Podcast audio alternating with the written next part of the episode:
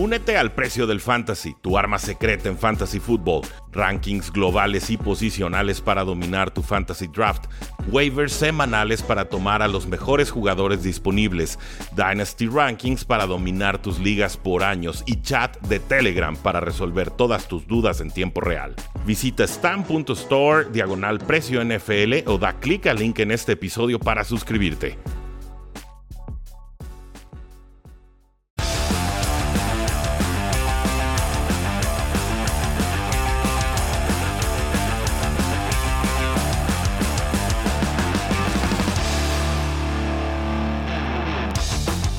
A todos y bienvenidos a un programa más de Cuarta y Gol, donde la NFL no termina y nosotros tampoco. Mi nombre es Rudy Jacinto, me encuentran en Twitter como arroba NFL. Estamos oficialmente a 94 días para que inicie la temporada NFL 2021. Por supuesto, tenemos el conteo regresivo con muy lindas imágenes en todas nuestras redes sociales. Y el día de hoy tenemos que platicar sobre un trade que se venía sospechando desde hace tiempo, pero que ciertamente el equipo que se lo termina llevando quizás nos provocará sorpresa a todos. El receptor superestrella de los Atlanta Falcons, Julio Jones, pasa a los Titanes de Tennessee después de muchos meses de especulaciones de que si podría ir a los Patriotas, a San Francisco, que si podría ir a, a Green Bay, quizás a contentar a Aaron Rodgers, pues no. Finalmente se va con los Titanes de Tennessee se va con Ryan Tannehill, se va por supuesto con su amigo ahora AJ Brown, el otro receptor, y por supuesto también con Derek Henry, que es uno de los corredores más intimidantes de toda la NFL. Este trade se termina dando de la siguiente forma, Julio Jones y una sexta ronda del 2023 se van a los Titanes de Tennessee y a cambio reciben una segunda ronda del 2022 junto a una cuarta ronda del 2023 y además los Titanes se tienen que hacer responsables de todo el dinero que va a costar Julio Jones en esta temporada los 23 millones de impacto salarial de Julio Jones, esto para efectos de, de, los libros contables de los Falcons, era la cifra más alta entre todos los receptores abiertos. Y lo sabíamos, los Falcons están tratando de reconstruirse, pero también tratando de competir. Es un todo y es un nada. A mí no me gusta. Yo, yo creo que es mejor cuando te defines de forma muy clara y dices, si estoy reconstruyéndome, ahí va todo en venta, ¿no? Y entonces desde abajo levantamos. O si vamos a competir, pues sabes qué, no me deshago de Julio Jones. No tendría sentido deshacerte de un Julio Jones si realmente crees que tu roster está en condiciones para ser eh, competitivo. Finalmente se va a especular mucho, se va a especular sobre quién gana este trade, quién lo pierde, qué piezas son más valiosas ahora en el fantasy football, cuáles se devalúan. Vamos a llegar a todas esas implicaciones, por supuesto, pero a grandes rasgos, confieso y digo que me parece que este trade es benéfico para ambas partes. Los Falcons no tienen dinero, no tienen espacio salarial no iban a, reestructurar, no le iban a mover al contrato del, pass rusher Grady Jarrett. Eso lo sabíamos, en ningún momento se especuló en agencia libre, eh, ni siquiera en este offseason, que se fuera a mover algo con Grady Jarrett. Entonces el, el que obviamente se tenía que ir era Julio Jones. Había salido en el programa de Undisputed con Shannon Sharp y le dijo, sabiendo que está en televisión o no, que él ya estaba prácticamente fuera de los Atlanta Falcons y de pasada pues descartó a los Vaqueros de Dallas como un posible equipo futuro para él. Eh, creo que los Falcons consiguiendo esta segunda ronda, pues obviamente se verán beneficiados. Una cuarta ronda en 2023 tampoco cae mal, pero sobre todo el hecho de que los Titanes asumiera el impacto salarial de Julio Jones en 2021 me parece que es la carta que termina decantando este trade a favor de los Titanes de Tennessee. Estoy seguro que algún otro equipo ofreció una segunda ronda porque Julio Jones aún lo vale, aún con sus 32 años, aún con su historial de lesiones, a mí me parece que la eficiencia de Julio Jones sigue siendo intimidante e impresionante. El tema, por supuesto, es sus lesiones de isquiotibial, hamstring. Eh, lo vemos, sale a veces ranqueante, a veces no sale, a veces lo usan como señuelo y eso es muy frustrante para el equipo, pero también para los jugadores de fantasy football. Dicho eso, eh, me parece que Julio Jones es el mejor receptor de esta era junto con Antonio Brown. Yo respeto mucho lo de, lo de Larry Fitzgerald, puedo respetar mucho lo de un Megatron, puedo respetar mucho el trabajo de tantos otros receptores, pero creo que Julio Jones como espécimen físico, como la combinación de técnica, técnica talento y mentalidad, eh, eh, come aparte. Verdaderamente me parece un, talento superlativo y entonces también me gusta el trade para los Titanes de, de Tennessee. Unos Titanes que habían perdido muchas piezas en este offseason, sobre todo Corey Davis, que ya está como receptor de los Jets, que perdieron, por supuesto, a John Smith, este Tyrant tan querido, ahora es de los Patriotas eh, de Nueva Inglaterra, habían conseguido a Josh Reynolds, el ex receptor número 4 de, los Rams. Me gusta, pero finalmente más en un rol de receptor número 3 o número 4.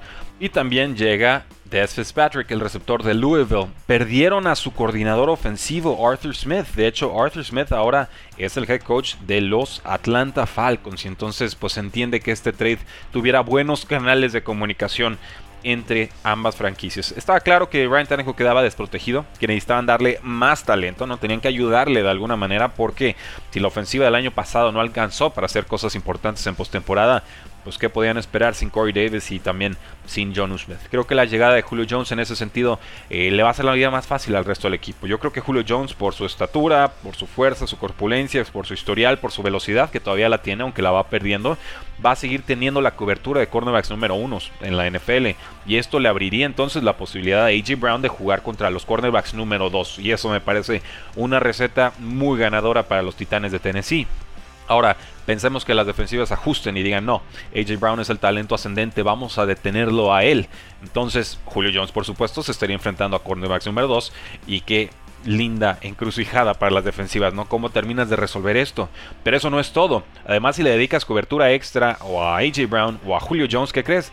Pues tiene un Derrick Henry y normalmente la forma de tener a Derrick Henry es mandando a más hombres a la caja. Entonces no le vas a poder dedicar una doble cobertura a todos y ahí es donde creo que la eficiencia de Ryan Tannehill va a seguir apareciendo. Me parece un movimiento importante para los Titans, sí con un precio significativo, sí con un impacto salarial importante y sí con varios contratos a reestructurar. Yo creo que aquí estaríamos viendo una extensión de contrato para Brian Tannehill o por lo menos un reacomodo de dinero para entonces tratar de encajar el sueldo de, de, Julio Jones, quien ha dicho si me buscan me tienen que dar un nuevo contrato y los Titanes por supuesto están por la labor de hacerlo.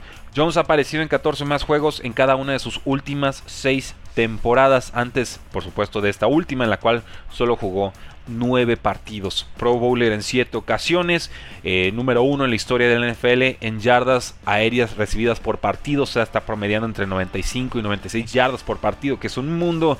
Actualmente es el número 20 en yardas totales aéreas con casi 12.900, 6'3, 220 libras. Un jugador muy imponente, por supuesto, para esta ofensiva que tiene a jugadores muy veloces, pero también muy grandes y muy poderosos. Entonces, ¿quién gana el trade? A mí me parece que ambas partes consiguen lo que buscaban. Titans mejora definitivamente su ofensiva, asumiendo salud de Julio Jones. Yo voy a, asumir y esperar y desear que así sea. Pero también los Falcons limpian sus libros, suman picks. Finalmente, creo que el gran perdedor de todo esto tiene que ser eh, Matt Ryan. Este coreback, pues bueno, queda ahí en, tierra de nadie, ¿no? Le dan a Cal Pitts el tight end, pero va a ser más Cal Pitts que un Julio Jones en 2021. Salvo lesión, yo, yo pensaría que no. Por supuesto que Alvin Ridley es otro gran ganador para efectos de fantasy football. Se van a liberar muchos targets, ya era un receptor importante, pero lo será ahora cada vez más. También por ahí Russell Gage, este receptor slot, ha tenido muchos targets, sobre todo en la última temporada pues seguirá produciendo, seguirá teniendo oportunidades. Lo dije, Cal Pitts va a tener ahí un espacio enorme para poder producir como novato, algo muy poco característico para las cerradas novatas, algo que llegamos a ver en su momento con Evan Engram, ¿no? Muchas lesiones a su alrededor, muchos targets al ala cerrada novato y entonces pues produce arriba de, de las 600 yardas, que es muy poco característico para este perfil de jugadores. Me queda claro que Cal Pitts come aparte. Mike Davis creo que es un perdedor, creo que van a poder enfocarse un poco más las defensivas contra los Falcons en detener el juego terrestre. Me parece un buen corredor, pero finalmente eh, le ayudaba que Julio Jones estuviera en la ofensiva para distraer a las defensivas, para preocuparlas. El hecho de que no esté, por supuesto, le hace la vida más fácil a las defensivas rivales. A grandes rasgos, no espero, por supuesto, mejores resultados de Falcons este año que el anterior, sobre todo si pierdes a Julio Jones y todavía eh, no termina de cuajar el talento que has estado tomando en el draft. Y además, si estás, sobre todo, muy gastado en temas de espacio salarial. Entrando con la ofensiva de los Tennessee Titans, eh, quizás veremos menos targets con AJ Brown. Por supuesto, creo que Julio Jones va a demandar su cuota usual. Estamos hablando de 90, 100 targets. Estoy especulando, no tengo los números frente a mí, pero eh, Julio Jones va a tener muchas oportunidades y creo que esto sí, obviamente le resta a lo que esperábamos ya recibir AJ Brown este año. Pero ya lo dije, contra cornerbacks número 2 me parece que van a ser eh, targets más eficientes y de por sí ya es un monstruo AJ Brown produciendo yardas después de recepción. Creo que por ahí la eficiencia debería de compensar la baja de targets ahora que llega Julio Jones. Anthony Firkser, el tight end que queda por default en los Tennessee Titans, creo que él baja un poco, obviamente le van a mandar menos targets, aunque siendo tight end y la forma en la que los tight ends han sido utilizados en esta ofensiva, seguirá siendo una pieza importante y por supuesto un pick muy válido al final de nuestras ligas de fantasy football. Por supuesto, esto penaliza sobre todo a Josh Reynolds. Eh, iba para el receptor número 2 abierto y ahora pues se desplaza al número 3 y no va a demandar los targets que por supuesto va a tener Julio Jones. Yo creo que él sería uno de los grandes perdedores junto a todos a los, que tomaron a Des Fitzpatrick en sus ligas de draft de novatos en ligas de dinastía. Tiene una oportunidad muy grande ante sí. a muchos jugadores eh, de, de, Dynasty tomando a, Fitzpatrick por el simple hecho de que iba a tener 100, 150 targets disponibles ahí para repartir. Y obviamente ya Julio Jones y lo succiona casi todos. Es un jugador talentoso, es un jugador que finalmente puede producir, pero no va a ser tan rápido como muchos en ligas Dynasty estaban esperando. Y sobre todo Derrick Henry, pues también se va a ver muy favorecido. Eh, ya lo dijimos, ¿no? E, elijan su, su, veneno, ¿no? De que se quieren morir defensivas. Si le cargan la caja Derrick Henry, Julio Jones y AJ Brown tendrán una vida mucho más sencilla. Si mandan doble cobertura a Julio Jones o AJ Brown, pues entonces será Derrick Henry quien estará enfrentando cajas más ligeras, lo cual ha sido algo que pocas veces ha enfrentado a lo largo de su carrera. Entonces tiene mucho sentido, mucho sentido y ahora sí estoy muy emocionado con la ofensiva de los Tennessee Titans. Un roster que por supuesto tiene que mejorar mucho en defensiva, muchísimo, pero que en ofensiva ya está para pelearle a casi cualquiera en la National Football League. Y por eso creo que el trade es favorable para todas las partes. No me parece que los Tennessee Titans pagaran demasiado por conseguir a Julio Jones. Finalmente le, estaba pidiendo a los Falcons que alguien, el equipo que lo hiciera el trade, asumiera los 15.3 millones de dólares de salario base. Falcons, claro, pues quería una primera ronda, pero no lo iban a conseguir cuando el jugador tiene un sueldo tan importante. Pues creo que aquí lo, clave es que Titans no termina cediendo una primera ronda, se queda con una segunda y propina, y entonces creo que ahí es donde eh, le podrían sacar más rendimiento, valor a este trade los Tennessee Titans. Si hablamos del legado de, Julio Jones con los Falcons, pues obviamente no, creo que cambie demasiado, ¿no? Ya su carrera después de 10 años está completamente consagrada. Alguien que ya dije 7 veces Pro Bowler, el jugador que llegó más rápido a las 10.000 yardas aéreas, eh, un líder de la franquicia de los Falcons por aire, por toda clase de estadísticas. Simplemente eh, Julio Jones redefinió lo que, lo que era la posición de receptor abierto en, la franquicia de los Atlanta Falcons y sobre, todo validó que la franquicia pagara tantos picks por él hace tantísimos años, porque recordarán este, este trade por Julio Jones en el 2011, pues criticado, ¿no? Fue, fue un, trade muy costoso, verdaderamente muy oneroso, pero termina dándole la razón a los Falcons, ¿no? El, raro caso del trade up que funciona y, vaya. De, qué manera. Es un salón de la fama, quizás el mejor jugador en la historia de la franquicia creo que, definitivamente el legado de, Julio Jones, aunque acabara un poco peleado con, el equipo, no debería de verse para nada eh, afectado. Pero eh, cierto es que este pleito, este divorcio entre Julio Jones y los Falcons venía maridándose desde hace tiempo. Recuerden, 2018 por ahí este, tenía un contrato de 5 años, 71.5 millones de dólares, lo había firmado en agosto de 2015. Toman los Falcons a Calvin Ridley en primera ronda, otro jugador de Alabama. Dan Quinn y Thomas Dimitrov aceptaron darle una extensión de tres años a, Julio Jones. Y pues bueno, obviamente ahí empieza el, problema, empiezan ahí las fricciones, quiere Julio Jones que le adelanten dinero, quiere un nuevo contrato, eh, en fin, quiere resetear de alguna manera el tabulador de receptores abiertos porque ve que su contrato eh, se va quedando atrás, pero su producción sigue siendo puntera en la NFL. Se va a huelga, finalmente los Falcons terminan ahí, ahí cediendo, le dan un signing bonus, un bono por firmar de 4.4 millones de dólares, básicamente le reacomodan el dinero que ya iba a recibir y además recibe 2.9 millones de dólares adicionales. Eso fue, eh, digamos, lo que hizo Falcons para que Julio Jones saliera de huelga. Y obviamente le responde muy bien esa temporada en 2018. Con 113 recepciones y 1677 yardas. Único receptor en 2018 que promedió más de 100 yardas por partido. Así que dinero desquitado. 2019 El, dueño Arthur Blank, le cumple lo prometido a Julio Jones, llegan a un nuevo acuerdo, Jones dice no me voy a ir a huelga, me prometió en el contrato, voy a creer en el dueño, llegan a este acuerdo en septiembre de 2019, tres años, 66 millones de dólares de extensión, 64 de ellos garantizados, se convierte por supuesto en el receptor mejor pagado de toda la NFL, un contrato prácticamente 100% garantizado, y qué rápido se arrepintieron los Falcons porque obviamente ya no hallaban cómo deshacerse de este contrato. Sin embargo, quedó estrés, quedaron friccionadas las partes con esta negociación. En 2020 la temporada inicia con un 0 y 5. Dimitrov y Quinn son obviamente eh, liberados del equipo, ¿no? De forma muy poco misericordiosa. Entra Raheem Morris como head coach interino. Eh, se convierte Julio Jones en el líder receptor de la historia de los Falcons, superando al legendario Rudy White pero se lastima en un partido de semana 4 contra Green Bay, una lesión disquiotibial que no, no logra superar del todo en 2020.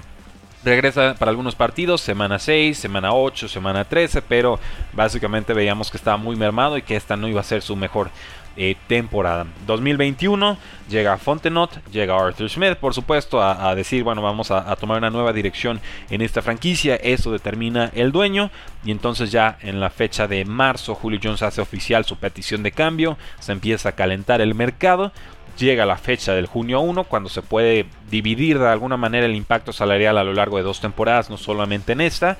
Y entonces llega este trade de los Tennessee Titans. Así se, gesta, así termina resolviéndose el futuro de Julio Jones con los Atlanta Falcons. El nuevo receptor de los Tennessee Titans llega para ganar un Super Bowl. Yo creo que, este roster y esta ofensiva tiene que pensar en Super Bowls. Y aunque no sean los grandes favoritos para conseguirlo, eh, han estado cerca y obviamente con la llegada de Julio Jones yo creo que estarán más cerca todavía.